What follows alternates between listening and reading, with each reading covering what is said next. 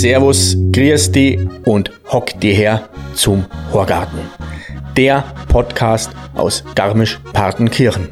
Ich bin hoch erfreut, dass die zurückliegende Folge mit Björn, dem Gürtelmacher, bei euch so gut angekommen ist, auch wenn es mal nicht um Kulinarik ging.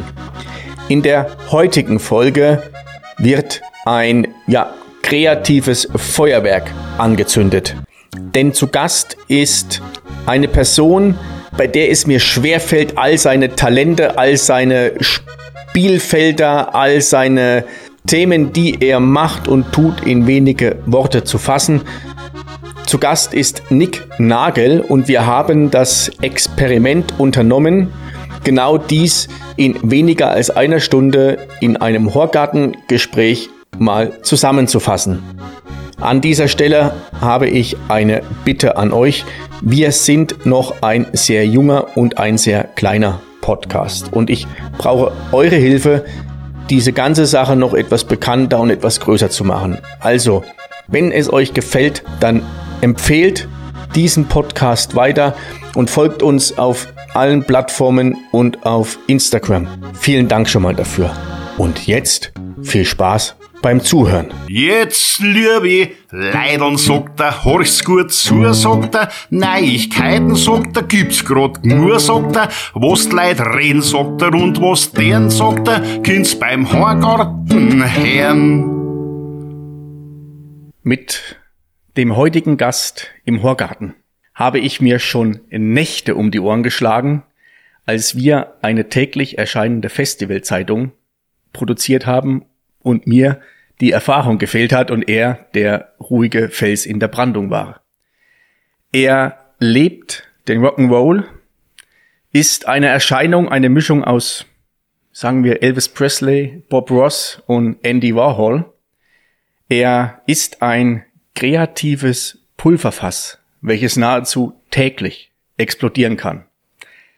Wenn er was anfasst, wird es nicht zu Gold. Nein, wenn er was macht, dann trifft er stets den Nagel auf den Kopf. Herzlich willkommen im Horgarten Nick Nagel. Hallo David. Ich habe mich ein wenig schwer getan, diese unzähligen Facetten von dir in wenige äh, Worte oder einleitende Sätze zu packen. Bist du damit im ersten Moment soweit zufrieden oder gibt's Ergänzungen? Nein, es gibt keine Ergänzungen. Ich bin eigentlich schon zufrieden damit. Also ich bin eher überrascht. Okay. Wie man so viel in einen Satz packen kann. Ja, ja das ist, ja, das habe ich gelernt mit der Zeit. Okay, okay. Ja, kreatives Pulverfass. Wir sitzen, das werdet ihr wahrscheinlich ein wenig hören, ähm, wir sitzen nicht im klassischen Horgartenstudio, sondern wir sitzen bei dir in der Werbeagentur, Agentur Nagel. Und für den Menschen, der zum ersten Mal hier reinkommt, der ist ja förmlich erschlagen von den ganzen Details, von diesen kreativen Auswüchsen, die sich hier vorfinden. Wie, wie kam das dazu? 20 Jahre hast du jetzt die, die Agentur? Ja, genau. Also am 1. März waren es 20 Jahre, wo ich das Ganze jetzt mache. 20 Jahre nicht schon immer hier? Nein, nicht schon immer da. Da sind wir jetzt seit vier Jahren. Es war ja eben früher Gemüsehandlung, Gemüsehandlung Stimme oder Gemüse- und Obsthandlung Stimme. Und dann habe ich halt vor vier Jahren oder vor fünf Jahren für mehr einmal die Möglichkeit gehabt, das zu kaufen. Hab's dann umbaut nach meine Vorstellungen und jetzt ist es halt so, wie es jetzt ist. Also deine Vorstellungen, das sind wir bei den kreativen ja, Auswüchsen. Das, also wenn du das Gebäude von früher so kennst, also Gemüsehandel, das, das ist ja eine klassische Werkhalle, Werkstatt und jetzt ist hier ein echt abgefahrenes Bürogebäude draus geworden, was ja irgendwie so im erst, auf den ersten Blick in Garmisch-Partenkirchen wie so ein Fremdkörper wirkt. Das passt vielleicht nach München oder passt in irgendwelche super fancy Städte, aber es passt auch genauso gut hierher.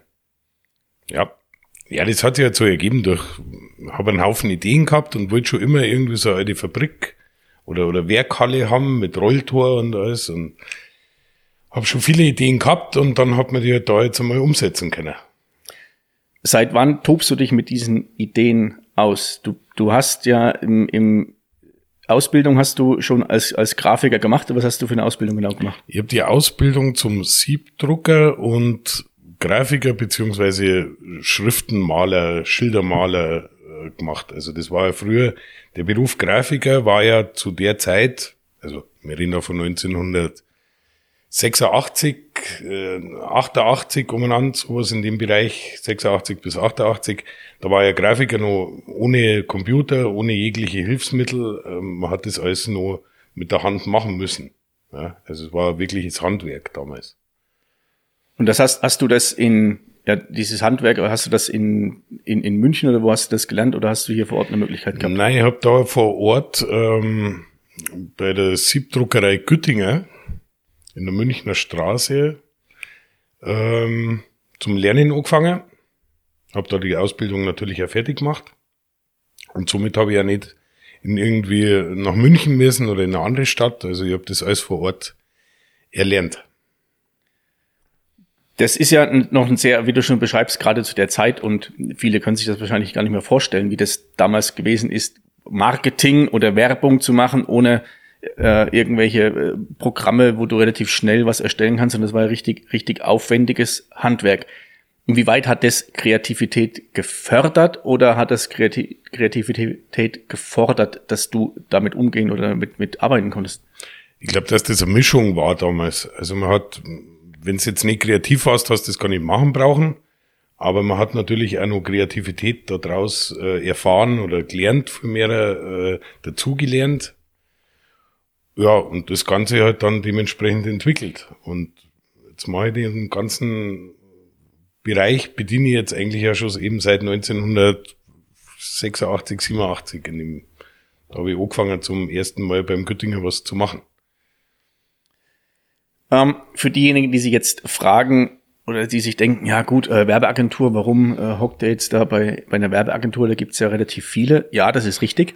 Es gibt allerdings nicht viele Personen, die sind wie der Nick. Also die Werbeagentur ist ja ein Teil und die anderen Dinge, bei denen du dich, ich sage jetzt mal ganz vorsichtig, spielst, sind ja Sachen, die ja alles so überfließend sind. Privatleben, die dann auch ins Arbeitsleben mit übergehen, beziehungsweise wäre das Arbeitsleben jetzt nicht so, wäre das Privatleben nicht so, wie du das machst. Also sei es die, die Geschichte mit dem mit dem mit Nagel Motors, also ein Motorrad, Schrauber, Werkstatt, ähm, deine Passion für Vespas zum Sammeln, alte äh, Fahrzeuge oder Hot Rods ähm, bauen, umbauen, ähm, die eine Ratte, die hier bei uns auf dem auf dem ähm, Tisch vor uns steht. Was was hat das auf sich? Da gibt's da gibt's auch irgendeine eine, eine Geschichte dazu. Red, Red Fink oder so war das, glaube genau, ich, ja. Genau.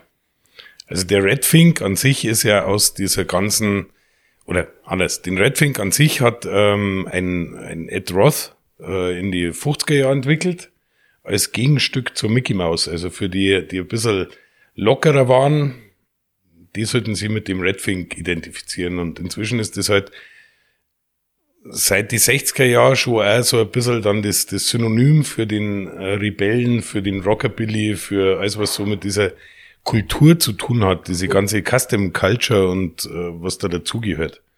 Ähm, und dass das natürlich bei mir passt, aufgrund von meinen Hobbys im, im Bereich Fahrzeuge, deswegen hat sich dieser Redfink bei mir so ein bisschen eingebrannt.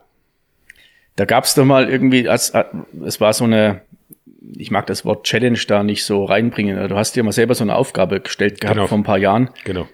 Jede Woche. Das einen, war vor fünf Jahren. Da habe ich jede Woche einen Redfink oder ein Redfink-Motiv gemalt. Also 52 Stück habe ich. Ähm, wobei 50 Stück gemalt sind eine ist tätowiert und eins ist ein Fahrzeug. Ein Fahrzeug. Ein Fahrzeug. Die Vespa, die da hinten oben steht, das ist das Fahrzeug. Ah, ich sehe sie von hier aus durchschimmern. Ähm, jetzt haben wir drüber gesprochen. Wir werden das auf jeden Fall in, äh, über Instagram werdet ihr dann noch Fotos sehen von dieser Redfink Vespa. Jetzt hört sich das ja an, jede Woche ein, ein Redfink malen oder designen. Hm, ich habe jetzt gerade mit dem, mit dem Podcast ist es für mich eine, eine wunder, wundervolle Ausgabe. Ich habe da unwahrscheinlich viel Freude dran. Merke allerdings auch, wie viel Arbeit das ist, alle zwei Wochen eine Folge zu veröffentlichen mit den Vorbereitungen und Nachbereitungen. Ist das in dem Fall auch so oder setzt du dich dann einfach hin und lass es laufen und es sprudelt aus dir raus? Also es gibt Tage, da sprudelt es aus mir raus. Es gibt auch Tage, da muss ich mich zwingen, dass ich was mache. Aber wenn ich dann einmal anfange, dann bin ich quasi nicht mehr zu bremsen. Also ich frage mich immer noch, wann das bei dir so oder was da der, wo das gefördert oder was da so der Auslöser war. Es gibt ja viele Sportler, die ähm, ja, was weiß ich, im Umfeld groß werden, äh, wo, wo, wo ihre Freunde permanent zum Klettern gehen, die werden dann die super Kletterer. Da gibt es Leute, die werden auf dem Motocrossplatz groß und ähm, werden dann super Motocrosser. Hattest du so ein Umfeld, wo das auch ähm, irgendwie, wo das ähnlich praktiziert wurde oder ist das, kann man sagen, liegt es in den Genen? Also ich tue mich da gerade etwas schwer, die richtigen Worte zu finden. Du merkst es. Ja, ja. Also ich schätze mal, dass es in den Genen liegt, ähm, weil gefördert, also ich wüsste jetzt nicht, dass es irgendjemand in der Familie schon mal so lang sowas gemacht hat in dem Bereich oder überhaupt in dem Bereich gemacht hat. Also ähm, klar, malen kann ja jeder gleich einmal ein bisschen, aber äh, dass man an dem Thema so dran bleibt und das dann auch das Hobby quasi zum Beruf macht und jeden Tag auch noch zum beruflichen Malen auch noch, oder zum, zur beruflichen Kreativität auch noch einiges an, an, an gemalten Output rausbringt, das hat jetzt in unserer Familie zumindest noch nicht gegeben. Gibt sicherlich woanders auch, aber bei uns jetzt nicht. Das finde ich, das finde ich eh bei dir so auch so bemerkenswert. Du sagst es gerade neben der normalen Arbeit also die Themen, die du alle so bespielst, also um das mal nochmal ein paar Jahre zurückzugehen, du hast ja als, als ja, One-Man-Show begonnen und hast gemerkt, dass scheinbar deine Art und Weise, wie du, ich will jetzt nicht sagen Werbung machst, also wie du dieses ganze Thema verstehst, dass das ja scheinbar bei dem einen oder anderen Kunden auch erwünscht wird. Anscheinend, ja. Ähm, bist du ja größer geworden, hast dann angefangen, hast dann mehrere ähm, Mitarbeiter auch eingestellt damit wächst ja auch die, die Verantwortung. Also lässt ja offensichtlich mehr, also weniger Platz für diese Kreativität oder für diese Spielereien.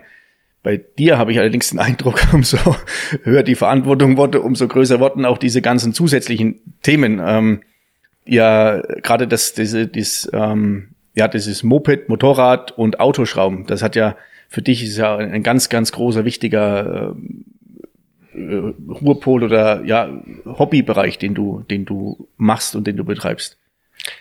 Das ist sicherlich daher gekommen, weil mein Vater war Automechanikermeister. Wir haben, also ich und mein Bruder, wir haben da schon als, als Kinder quasi immer mit ihm alte Autos herrichten müssen, die er dann wieder verkauft hat. Und so sind wir in das Thema reingekommen. Und eigentlich wollte ich auch Automechaniker lernen, habe das aber nicht dürfen. Okay. Weil mein Vater gesagt hat, er will das nicht, bist immer nur dreckert und hat keine Zukunft und du machst was gescheit. Ja. Also im Nachhinein ist es natürlich gut, dass er das gesagt hat, sonst hätte ich jetzt wahrscheinlich ein paar Autohäuser. ja. ähm, ist wahrscheinlich auch nicht einfach mit einem Autohaus. Aber letztendlich habe ich halt dann einfach das als Hobby weitergeführt und habe das halt ausbaut und es ist halt immer mehr geworden, dieses Hobby und halt diese Schrauberei immer für andere dann, speziell an die Vespas und so weiter, dass ich mir halt irgendwann dann einmal vor zwischen acht Jahren gedacht habe, jetzt muss ich da eine Werkstatt einmal aufmachen, Personal einstellen, die mir quasi mein, die Sachen, die ich in der Freizeit für Fremde gemacht habe, statt meine eigenen Projekte, wo ich ja drei oder acht Stück hab, ähm, die mir das dann abnehmen, schrauben und damit ein bisschen Geld zumindest verdienen. Deine Projekte, das ähm, erklär das mal ein bisschen, bisschen genauer. Also ich habe, glaube ich, so eine Vorahnung, was die Projekte sind. Ähm, das ist, ist ja, ähm, ja Custom Bike, glaube ich, heißt das, oder genau. Custom Made ähm, Bikes. Was, was bedeutet das? Ja gut, also es geht hauptsächlich um, um Umbauten von Motorrädern und Vespas beziehungsweise auch Restaurationen im Originalzustand oder also alles, was nicht den Servicebereich eigentlich betrifft. Außer bei der Vespa, da machen wir alles. Aber Motorräder, der wir ausschließlich umbauen. Und das läuft so ab, dass mir halt äh, die Kunden rufen an, sagen, sie hätten gern einen, einen Coffee Racer zum Beispiel und dann tue ich den erst einmal zeichnen. Und wenn der Entwurf abgenommen ist, dann bauen wir den so. Okay. Ah, da erinnere ich mich dran. Wir trinken ja äh, gerade ein Bier beim Horgarten. Ähm, Gibt es eine Münchner Brauerei, die Augustiner Brauerei. Für die habt ihr genau. auch ein Motorrad umgebaut. Genau. Also das war damals für den Wirt der Schranne, für einen Feldi. Der wollte unbedingt ein Augustiner Themenbike haben. Das war zu der Zeit, wo äh, der American Chopper Geplänkel auf D-Max gelaufen ist. Da hat jeder gemeint, der braucht jetzt ein Themenbike. Und dann haben wir für Augustiner oder im Augustiner war der, der Partner natürlich vom Feldi durch die Stranne, haben wir halt da so ein Augustiner Motorrad gebaut, auf Basis von einer BMW R100. Ja, die ist halt rein auf das Thema Augustiner aufbaut. Also alles, was wir spielen haben können, vom, vom Fass über Bierkrug, über echte, von den Lederschürzen, von die Brauer haben wir die Sitzbank bezogen und so weiter. Also ähm, das kommt immer noch ganz gut an auf die Messen, das Bike. Also auch ein Thema wieder, wo du dich völlig austoben kannst und genau. dann wahrscheinlich auch mit dem Hintergrund als wieder als als ich bleibe wieder beim Grafiker hängen. Als Werber ist auch blöd, aber als ein, ein Werbeagenturinhaber, der dann diese Kombination wahrscheinlich von äh, Größen, Maßen und was lässt, wie lässt sich eine Idee überhaupt in Form bringen, dann ganz gut mit ähm, umsetzen kann. Genau, das ist halt die Mischung, die, die man da, wo man bestimmt ein bisschen erkennen muss, diese Kreativität in Verbindung mit der Technik, ob es überhaupt funktioniert. Ja? Weil Zeichnen, so Motorrad malen, das macht ja jeder gleich mal. Aber du musst es ja umsetzen können oder die Mechaniker müssen das umsetzen können. Möglichst so, dass es natürlich auch ausschaut wie der Entwurf. Sonst bringt's ja auch wieder nichts. Ja. Und dann haben wir ja noch bei uns das Problem, dass das ja alles äh, TÜV-konform sein muss. Also das muss man auch noch beachten. Aber da sind wir eigentlich auf einem ganz guten Weg. Wir bauen im Jahr so sechs, sieben solche Motorräder. Und das funktioniert ganz gut. Wenn wir jetzt gerade beim Thema Motorrad sind, ihr macht ja also einmal die, die Kunden Individualaufträge und dann gibt's ja noch irgendwie so eine abgefahrene Geschichte mit den ähm, mit den mit der BMW Nostalgia heißt sie, genau. glaube ich. Genau. Da seid ihr diejenigen, die exklusiv in Deutschland oder für Teile in Europa die zusammenbauen. Genau, also wir bauen die exklusiv für den europäischen Markt. Bauen jetzt da gerade an der vierten. Ähm, die wird über BMW in USA entwickelt. Und in USA baut die Firma N-Moto und in Europa baut Nagel Motors. Diese Nostalgia, ist, ähm, oder kannst, kannst du mal erklären, ja. so grob erklären, wie, wie dieses Motorrad ausschaut oder was das Motorrad ausmacht? Also diese Nostalgia ist eigentlich ein, ein Relaunch von der BMW R7, die 1935 auf dem Markt gekommen ist. Das ist optisch äh, äh, Angleichung an dieses an diesem Prototyp, den hat es damals nicht gegeben, das war ein Prototyp. Und der wird jetzt auf der Basis von der A90, von der neuen BMW oder einer der neuen BMWs, wird der quasi mit der neuen Technik nachgebaut. Und wenn man die beiden nebeneinander sieht, dann weiß man ja, dass das ziemlich gut geworden ist.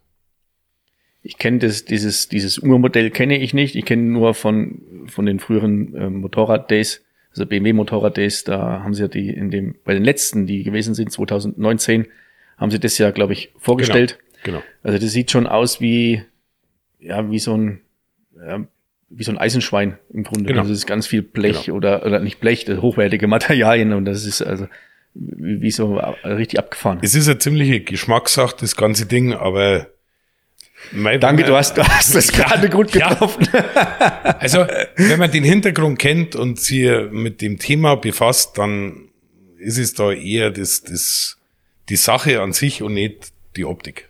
Ja. Wobei mir persönlich gefällt das Ding. Also hat natürlich das ein oder andere anders entworfen, aber äh, so grundsätzlich kann ich ganz gut damit leben. Ähm, also ich ich ähm, tue mich gerade, was heißt ich tue mich schwer. bei der, bei der Vielzahl an, an Dingen, die du, die du machst und alle so ein bisschen anzureisen, ohne da durch alles durch zu, zu galoppieren. Ich hoffe, das geht den Menschen, die den Horgarten hören, auch so, beziehungsweise sie, na, nein, ihnen geht's nicht so. Ich hoffe, sie können uns folgen. ähm, du warst gerade bei, ähm, bei, bei den, bei den äh, Custom Bikes auch mit den, ähm, was du malst oder was du, was du aufmalst, was du, was du entwickelst. Du äh, zeichnest ja, glaube ich, auch relativ viel oder das ist Pinstripen an den Motorrädern. Genau. Ist das so dieser, dieser, dieser Bogen, der sich spannt vom Schildermaler dann dahin, dass du weißt, wie die Materialien funktionieren, wie die Pinsel, genau. die musst du ja auch ruhig halten genau. und sowas, oder? Also das war halt früher genau die gleiche Technik. Man hat ja da ähm, Autos halt direkt bemalt dann, da hat es ja noch keinen Aufkleber oder irgendwas gegeben. Wir sind ja dann wirklich mit dem Pinsel und der Farbe hinaus und haben einfach das Auto angeschmiert. Ja? Und da lernt man halt dann auch die, die Pinselführung dementsprechend und hat halt früher auch ab und zu mal irgendwelche Linien auf irgendwelche Tanks oder was gemacht im, im im, im Arbeitsleben quasi, also als, als nicht zu Gaudi, sondern richtig. Ähm, und inzwischen ist das halt, oder was heißt inzwischen, das ist an sich ja immer nur äh, hohe Kunst, äh, mit diesen Schlepppinseln gerade Linien freihand irgendwo hinzuzeichnen. Und das, an dem Thema bin ich halt immer dran geblieben. Also das habe ich nie aufgehört. Und durch die Verbindung zu dieser ganzen Custom Culture und Autoszene, speziell jetzt im Hot Bereich und da ist das ja gang und gäbe. Das hat jedes Fahrzeug hat irgendeine Bemalung. Ähm, und da aus dieser Linierung, wie früher oder wie, wie bei den BMWs auch diese Tanklinierungen waren, Doppellinien, einfache Linien und so weiter, sind in die 50er Jahre die, die Pinstripings entstanden. Diese Verzierungen. Also nicht bloß eine Linie, sondern auch Formen in die Linie reinbringen. Okay. Und das Thema habe ich halt auch mir einfach angeeignet und da bin ich, also es gibt nicht viele, die das bei uns in der Gegend machen. Es gibt sicherlich dann wieder in München jemand und in Frankfurt und in Castro Brauxel und in Hamburg und in Berlin, aber es sind deutschlandweit, da ich mal sagen, die das so richtig machen, sind es vielleicht 15 bis 20 Leute, die das nur kennen.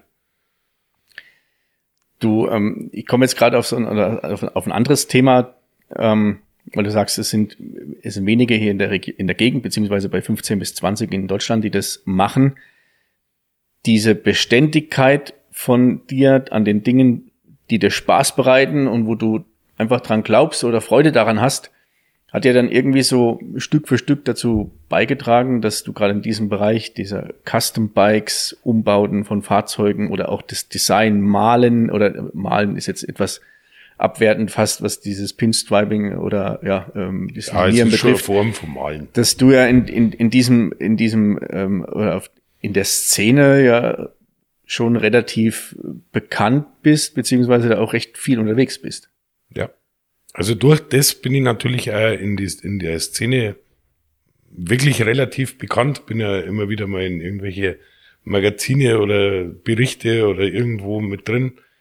Ähm, aber viele Firmen, die mir Tanks schicken oder irgendwas äh, in dem Bereich mir schicken, wo ich schnell eine Linie drauf meinen muss oder also das in dem Bereich bin ich ziemlich verwurzelt.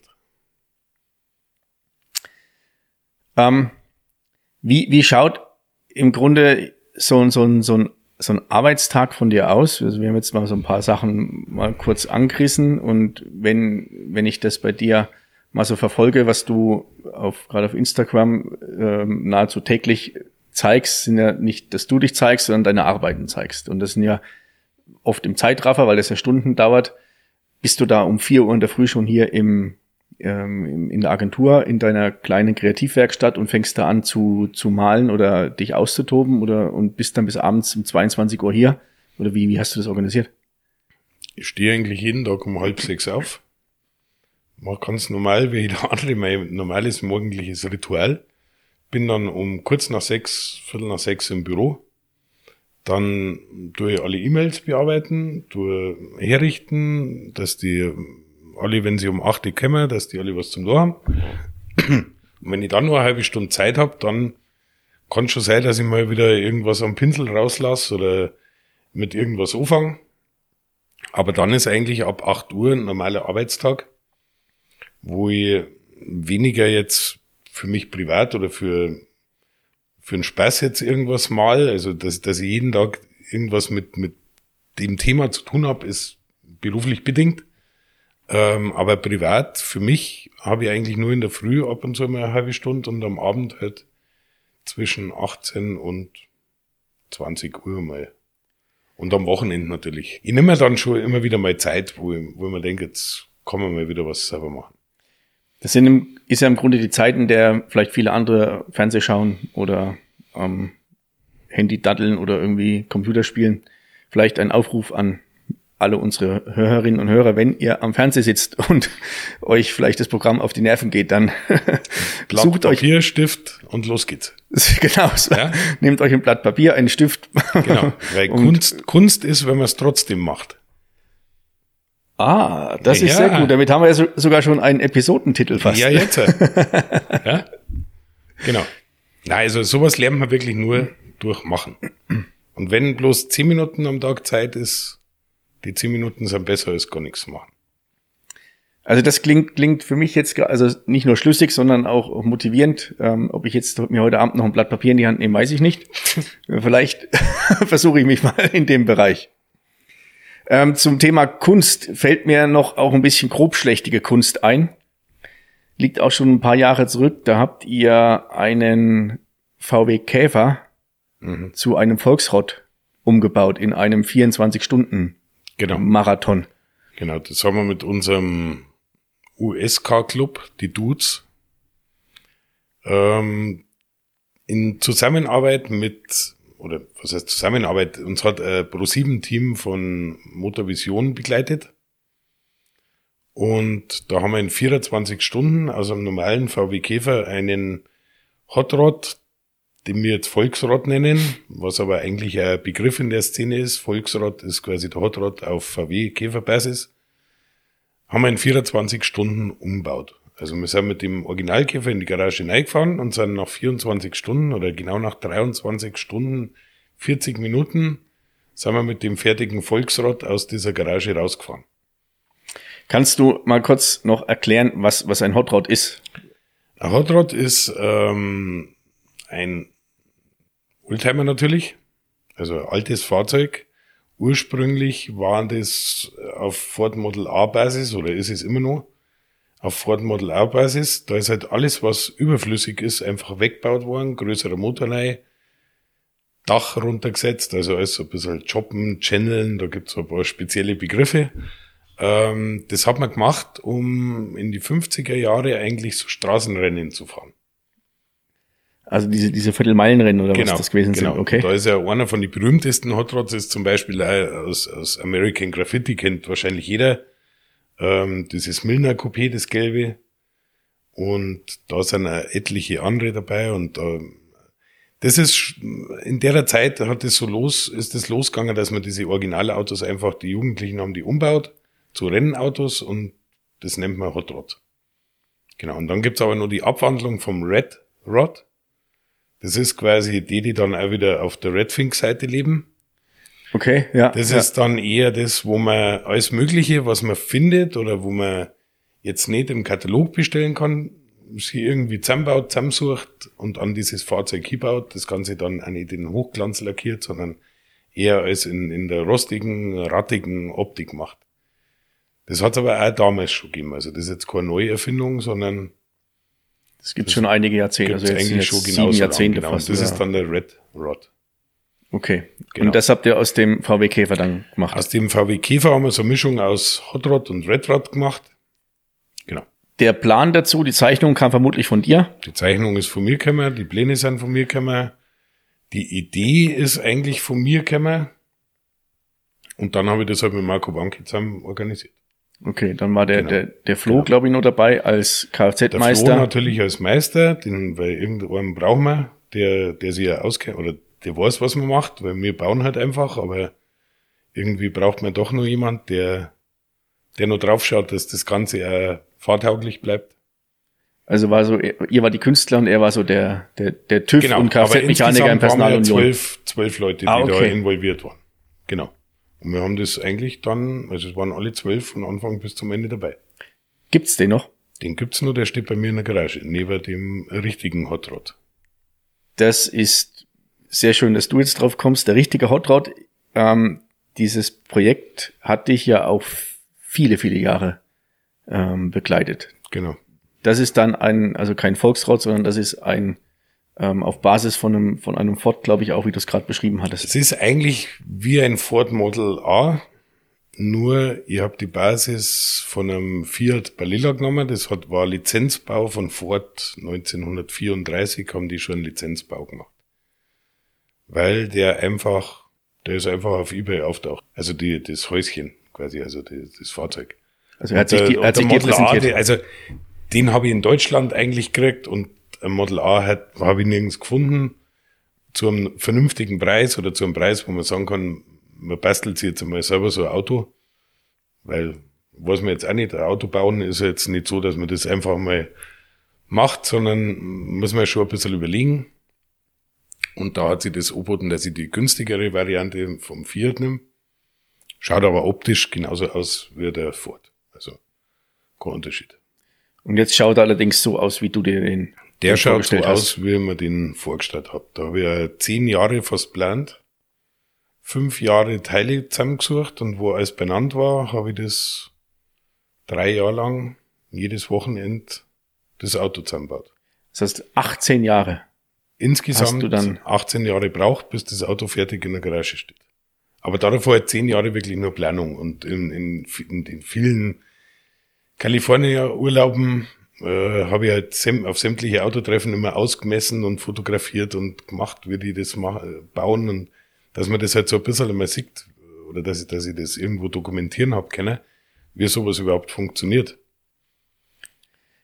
Also bist du öfter auch in in USA, um das diese genau diese dieses ja nicht nur um Urlaub zu machen, sondern da ja, wie du schon gesagt hast, die gerade diese Szene dieser der Fahrzeuge und auch das, das Red Art, weil das ja noch viel viel intensiver ist als genau. ähm, als in Deutschland um da dich auch inspirieren zu lassen oder hast du da mittlerweile auch Kontakte zu, zu Schrauberkollegen? Also grundsätzlich ist es schon so eine Inspirationsquelle für mich, äh, Kalifornien allgemein, ähm, mehr als jedes andere Land und irgendwie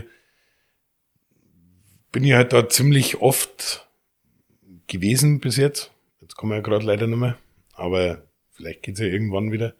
Ähm, auf jeden Fall ist das für mich echt eine wichtige Inspirationsquelle immer gewesen.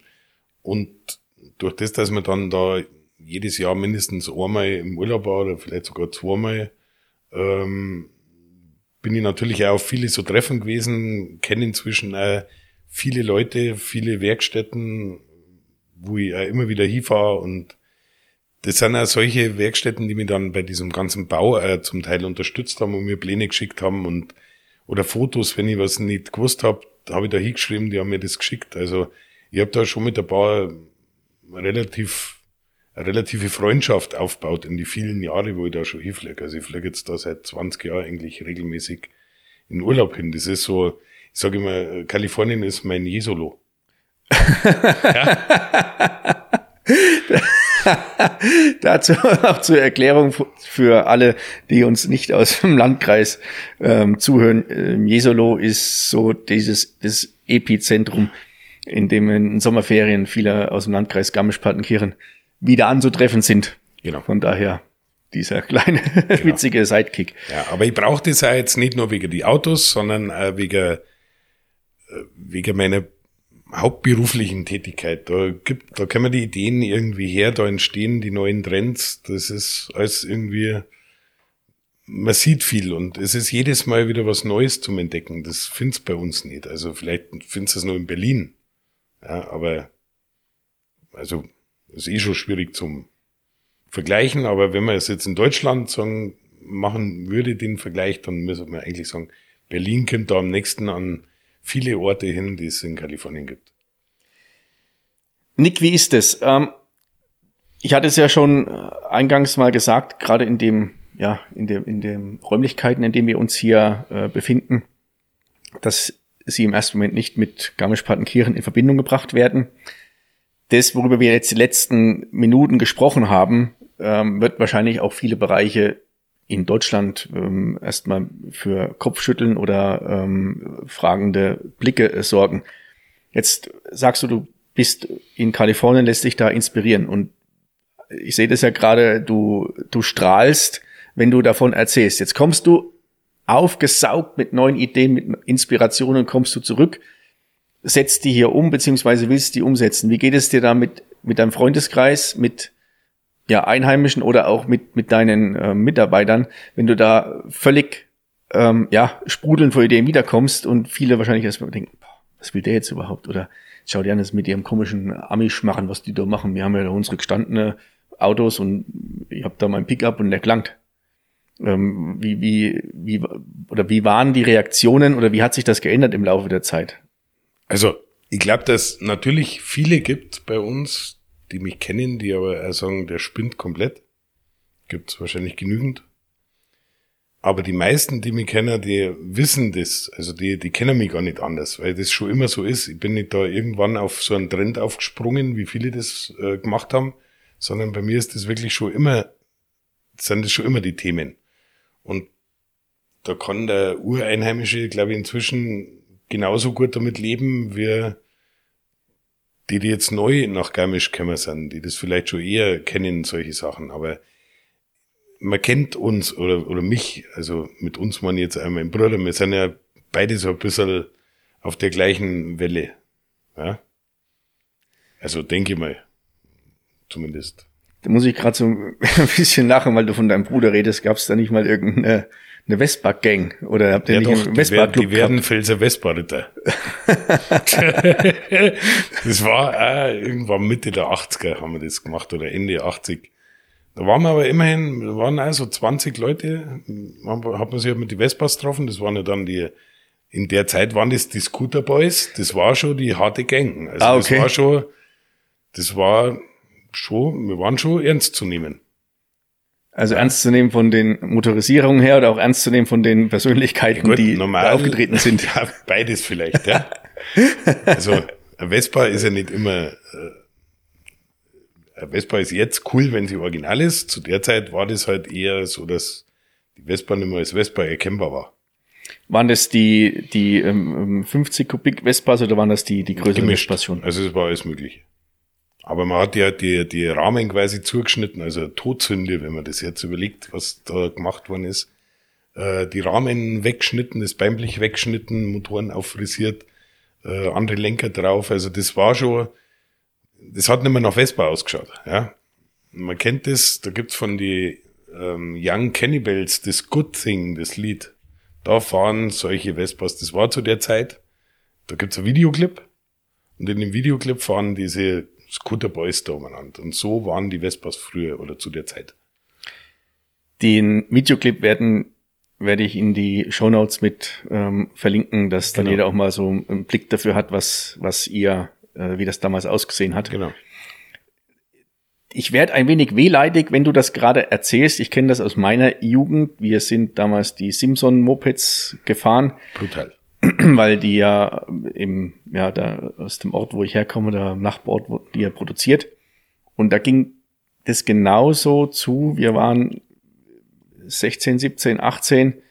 Da hat kein Moped ausgeschaut, wie es original aus vom Band lief. Höher gelegt, Sitzbänke hochgebogen, äh, am Vergaser umhergespielt, alles Mögliche. Jetzt, wie du sagst, eine Todsünde und überhaupt nicht schön anzuschauen. Nein.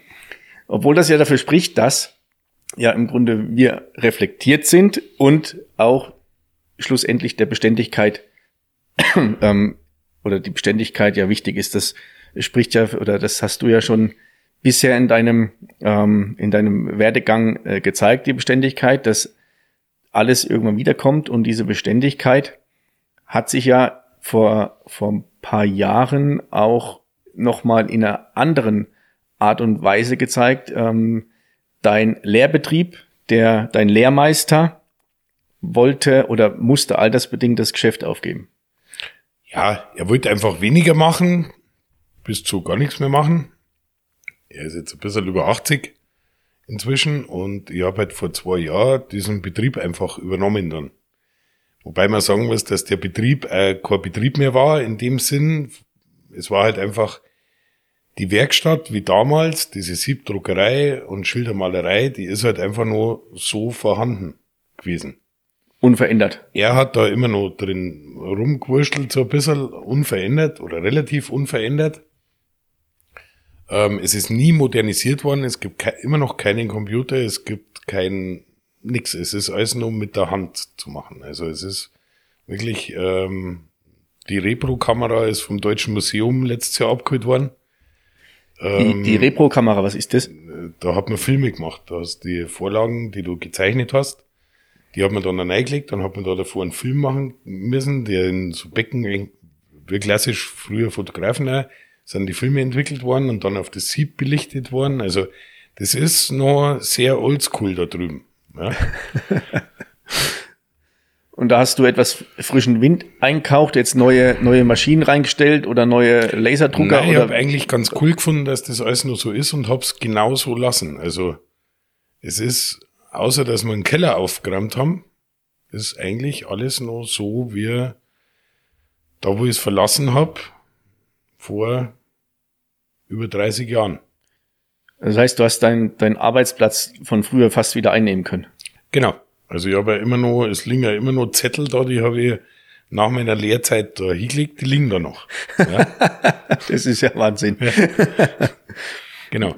Und in, in, also in der Druckerei kannst du oder hast du die Möglichkeit, mit den, ja, wirklich alten und handwerklichen Druckmethoden noch ähm, Poster und genau, Plakate oder genau. auch ähm, ja Flyer, der Flyer eher weniger, aber Karten. Flyer nicht, aber es geht hauptsächlich da um Textildrucksachen, also so einfache Sachen, jetzt keine T-Shirt-Drucke in große Stückzahlen oder sowas, einfarbige Sachen, ähm, dann Poster drucken, Aufkleber drucken, solche Geschichten, irgendwelche Schilder könnte man nur drucken, aber das, also man muss ja inzwischen immer schon schauen, rendiert sich der Aufwand, mache ich es oder drucken wir vielleicht irgendwie das Plakat nur ohne Text im Offset und drucken den Text im Siebdruck drauf. Also wir, wir spielen und experimentieren da jetzt gerade ein bisschen. Also das ist, das ist eigentlich wirklich so, so eine Spaßfaktor-Geschichte, also wo man für sich selber ein bisschen was machen kann.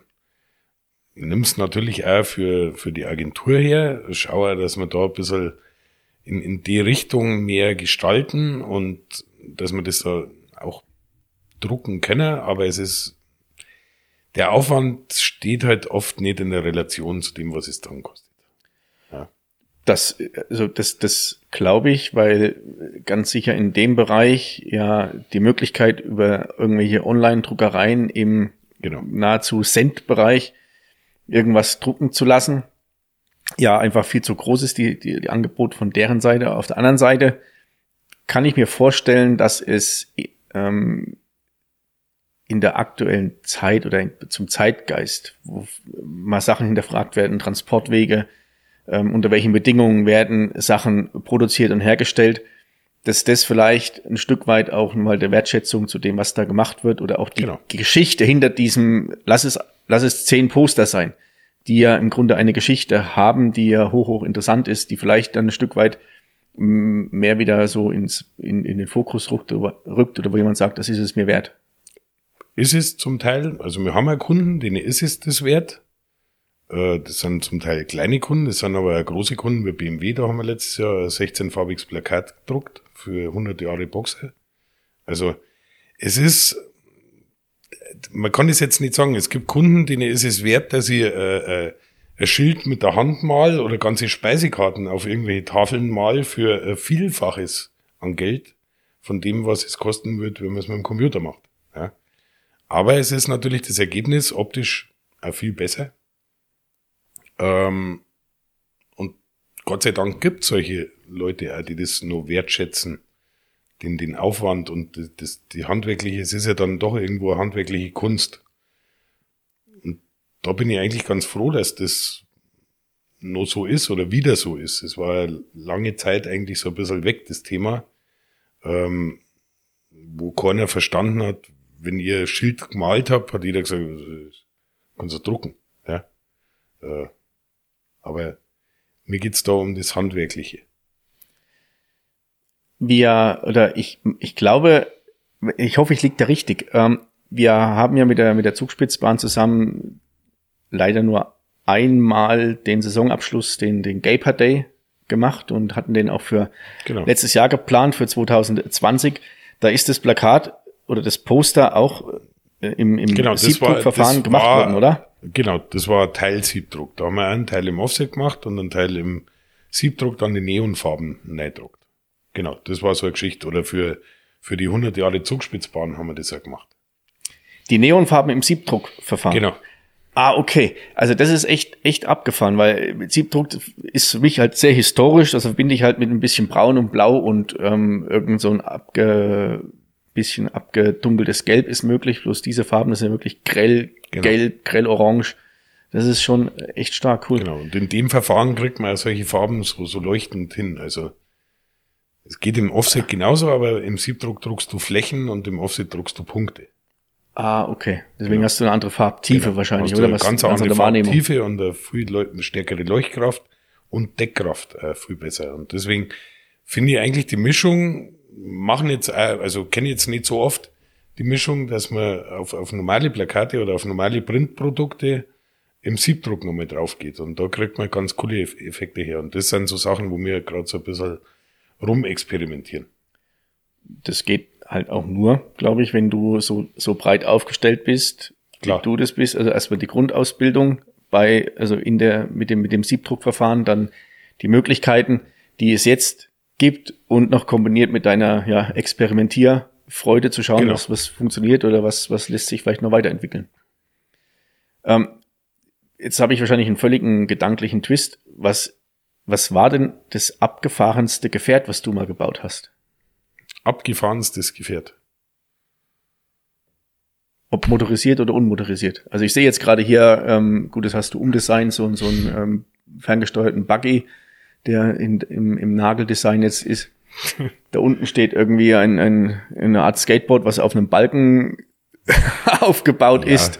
Äh, von, von der, von der Redfink äh, Vespa haben wir sie auch schon gehabt. Also das abgefahrenste Gefährt, was ich gebaut habe bis jetzt, war mit Sicherheit eigentlich der Hot Rod. Weil das dich am längsten. Genau, weil es mich am längsten hat. oder das war die größte Herausforderung, ein Auto zu bauen. Das ist ja, also, das macht man jetzt normalerweise ja nicht, dass man mal ein Auto baut. Ja. ja. Und das Auto ist halt wirklich von Grund auf gebaut. Also von Rahmen selber gebaut über bis das Ding auf der Straße ist. Also das, das war sicherlich die größte Herausforderung. So, so, klar, man hatte mal ein paar Motorräder, ich weiß ja gar nicht mehr, wie viel Umbauten ich schon an Motorräder und an Vespas gemacht habe. Da war sicherlich auch das eine oder andere äh, dabei, wo ein bisschen abgefahren war, als was anderes jetzt. Ja. Aber ich glaube, dass wir da beim Hotrad ganz gut dabei sind. Ja, Nick, jetzt haben wir ähm, viel über, über Fahrzeuge, äh, irgendwelche Poster, über Druckverfahren und sowas gesprochen. Was gibt's denn noch für Bereiche, in denen du dich aktuell spielst? Ähm, du bist oder warst im Vorstand von der Werbegemeinschaft Garmischer Zentrum, also ein wirklich seriöser Job, nachdem wir in sehr viel kreativen Themen waren. Ähm, gibt's noch irgendwas, was was dich gerade beschäftigt oder was dich künftig noch beschäftigen wird oder woran du, du, du arbeiten willst? Also, wir haben ja, also unter anderem bin ich nicht nur in der Vorstandschaft der Werbegemeinschaft, sondern auch, was ich fast auch sehr wichtig finde, im Beirat der Bürgerstiftung, was ja auch ehrenamtlich und finde ich wichtig ist, dass man sich äh, da in der sozialen Richtung auch ein bisschen engagiert. Ähm, gibt immer Bedürftige und gibt immer was zu tun. Also das finde ich auch ganz wichtig. Finde ich sehr, sehr stark, ja. Toll. Ja.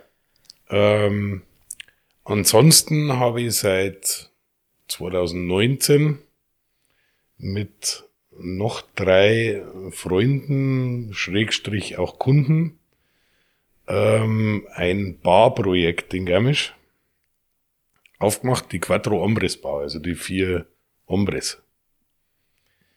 Das Ganze ist entstanden, weil wir immer so eine Inspirationsreise einmal im Jahr gemacht haben, Kopenhagen, Madrid und so weiter. Und In dem Fall sind wir in Madrid in der Bar gehockt und haben gesagt, sowas breichert man in Garmisch. Ja? Was eben nicht Irish Pub ist und nicht äh, Rosencrown und nicht der Kattelkeller und, ja, und Ja, nicht die schwarze. Gams, sondern einfach so eine, so eine klassische Bar, wo man einfach nur hingeht und was trinkt und coole Atmosphäre hat. Also haben wir am Rückflug, habe ich im Flugzeug schon das Logo gemacht und es war klar, wo wir die Bar machen. Ähm, mir ist kurz bevor wir da hingeflogen sind, schon äh, eine Tankstelle angeboten worden für Werkstatt und da war ich mir aber nicht sicher, ob ich nochmal eine Werkstatt oder die Werkstatt vergrößern soll und Okay, ja. haben aber die Option so ein bisschen noch freigehalten und dann habe ich halt da direkt in dieser Bar in Madrid noch gesagt, ich hätte da ein Projekt, was jeder super gefunden hat. Am Rückflug habe ich eben das Logo gemacht, wir sind angekommen und haben sofort den Besitzer angerufen von dieser Tankstelle, haben die Woche drauf äh, den Mietvertrag eigentlich unterschrieben. Also nicht Genau. reden, machen. Nicht reden, sondern auch machen. Und da sind wir alle vier motiviert, haben das Ganze aber dann verpachtet, was jetzt durch die Pandemie ein bisschen schwierig war am Schluss und der Pächter hat aufgehört. Ähm, und jetzt haben wir uns entschlossen dazu, dass wir es halt selber betreiben, das Ganze.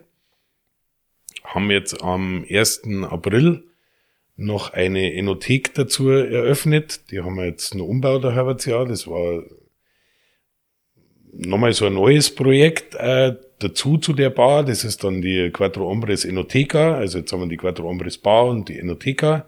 Die Enoteca ist quasi ein Weinladen, wo man aber Biere, Spiritosen, bisschen Chips und so weiter kaufen kann. Also eher so ein bisschen der Lebensmittelladen. Ähm, ist direkt angeschlossen an die Bar. Dann haben wir noch einen Foodtruck draußen stehen. Also jetzt haben wir eigentlich nur so Lebensmitteleinzelhändler, Barbetreiber und Foodtruck-Betreiber. Das klingt nach, nach, ähm, nach einer spannenden Aufgabe noch für die Zukunft. Und Ja. wieder mal mehr bin ich immer noch verwundert, wo du die, die Zeit für die ganzen Themen hernimmst. Ähm, da wünsche ich euch ähm, alles, alles Gute für die, für die Zukunft, für die kommende Zeit. Ähm, jetzt sind wir auch schon fast am Ende. Wir sind hin und her gesprungen. Wie kamst du dem, was, was du jetzt gemacht hast, was du jetzt alles machst? Wir haben ein wenig einen Blick in die Zukunft gehabt und jetzt sind wir wieder hier. Ähm, aus dieser wilden Reise durch die letzten Jahrzehnte, ähm, in, zu welcher Zeit würdest du gerne nochmal so für vier Wochen oder so leben, um das nochmal aufzusaugen oder vielleicht auch, ja, einfach Dinge mitzumachen, die du damals nicht gemacht hast oder vielleicht auch ähm, dich nicht hast traut, traut, äh, getraut zu machen? Ist schwierig in welcher Zeit. Also klar, mir gefallen die 50er, 60er Jahre vom Lifestyle her, aber äh, möchte nicht in der Zeit gelebt haben und so wie es jetzt ist, ist alles gut. Ich habe keine Wünsche, ich habe alles, was ich will. Ich mir, ich mache alles, was ich will. Ich habe alle Freiheiten. Ich, alles gut. Solange meine Frau das auch mitspielt, ist das alles in Ordnung. Und die spielt's mit.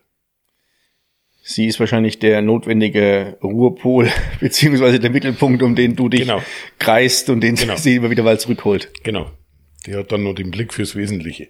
Ja. Das ist auch Dann wichtig. kann ich mich austoben. Aber wie gesagt, also das ist wirklich, ich habe kaum Wünsche, außer dass natürlich das, der ganze Scheiß jetzt da irgendwie mal wieder aufhört und das normale Leben weitergeht. Ähm, ansonsten finde ich, man sollte einfach das machen, wo man Spaß drauf hat und irgendwie findet man ja immer einen Weg, dass es funktioniert und dass es erfolgreich funktioniert und wenn mal was nicht funktioniert, Fällt mir hier aufstehe, wieder weitermachen mit was anderem fertig. Es kann nicht immer alles super sein und toll sein, aber man muss bloß wollen und dann funktioniert's auch. Also da bin ich mir ganz sicher. Und nicht bloß reden, sondern auch machen. Nick, das ist ein perfektes ja, Abschlusswort oder sind perfekte abschließende Worte für diesen wundervollen äh, Abend, den wir hatten. Ich sag vielen Dank, dass wir das Gespräch geführt haben, dass du dir Zeit genommen hast. Ich hoffe, ihr habt uns folgen können und es ist mir und uns ein Stück weit gelungen, diese vielen Facetten ja mal ein Stück weit anzukratzen. Nick, du bist recht herzlich willkommen zu einem weiteren Gespräch im Horgarten, bei dem wir uns vielleicht dem einen oder anderen Thema etwas mehr widmen können. Ja, hat mir wahnsinnig gefreut, dass du da warst, David. Vielen Dank und komm äh, gern wieder. Sehr gerne. Mai, war das ein schöner Horgartenheit. Ich hoffe, euch hat's gefallen. Wenn ja, dann sagt es weiter. Wenn nicht, dann gebt mir Feedback, was euch nicht so gut gefallen hat. In diesem Sinne, passt auf euch auf, bleibt gesund und uns wohlgesonnen. Viert euch.